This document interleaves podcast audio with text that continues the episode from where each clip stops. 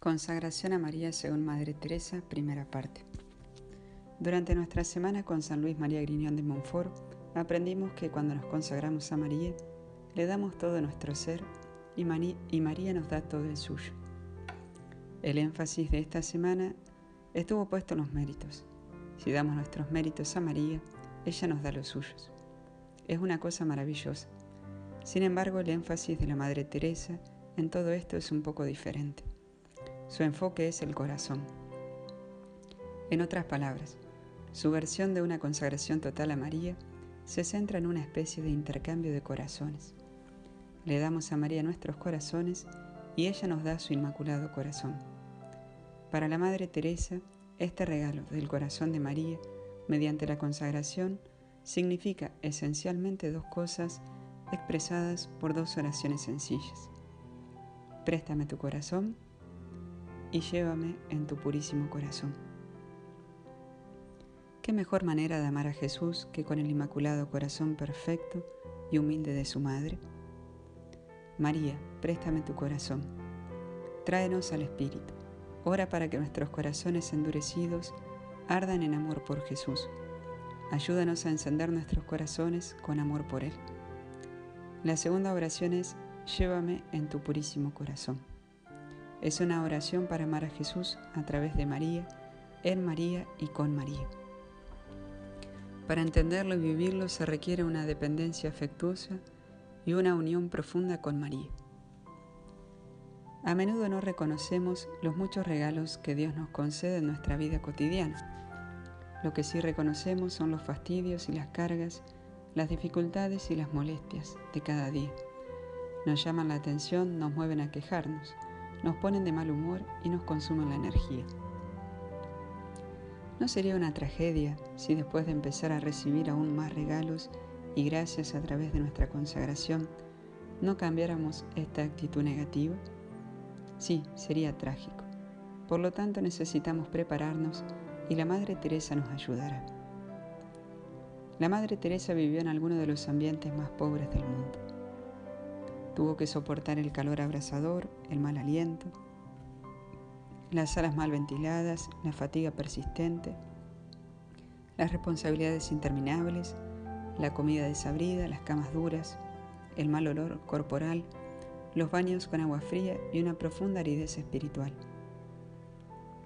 Pero a pesar de todo esto, irradiaba alegría, sonreía, se maravillaba de las buenas cosas que Dios hacía en su vida y en las vidas de los demás, y meditaba sobre los incontables detalles cariñosos arreglados por Nuestra Señora. Como veía y reconocía todo esto, no se quejaba. ¿Cómo desarrolló la Madre Teresa esa sensibilidad espiritual y esa actitud de gratitud? ¿Cuál fue su secreto? Fueron dos cosas. Primero, siguió el ejemplo de María, quien siempre conservaba estas cosas que Dios hacía en su vida y las meditaba en su corazón. Segundo, la Madre Teresa siguió el ejemplo de San Ignacio de Loyola. Practicó su método de hacer el examen de conciencia diario, en el cual uno revisa su día al final de la jornada en la presencia del Señor. Al contrario de lo que la gente piensa, el examen no es simplemente una lista detallada de pecados.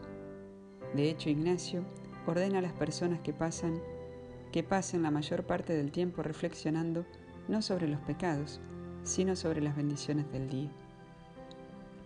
En realidad es un ejercicio de reconocimiento de las buenas cosas que Dios hace en nuestras vidas y cómo respondemos o no a su amor. Es una imitación de la actitud de María en su oración, contemplativa de corazón. Dios siempre nos colma de amor y misericordia de muchas maneras. Es importante que empecemos a reconocer estas bendiciones y agradecérselas, especialmente porque esta lluvia de bendiciones se convertirá en un torrente de gracia una vez que nos consagremos a María. Así que preparémonos. Recordemos que según la Madre Teresa, una manera importante de vivir nuestra consagración es reconocer y meditar las bendiciones de Dios con María en las profundidades de nuestros corazones. Esta oración contemplativa de corazón nos lleva a alabar y agradecer y estas alabanzas y agradecimientos nos encienden de amor divino.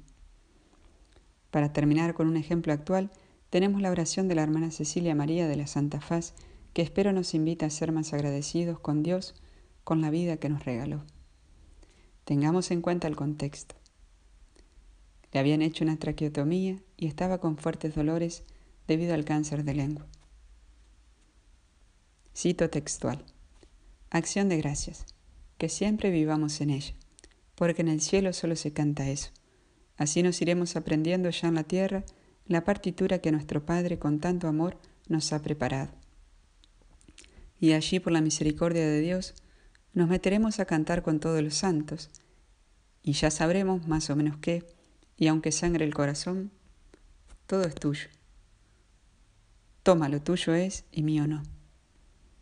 Y uno termina diciendo gracias, Señor, por todo, gracias por lo que me das y por lo que me quitas. Gracias por amarme tanto, gracias, Señor. Amén.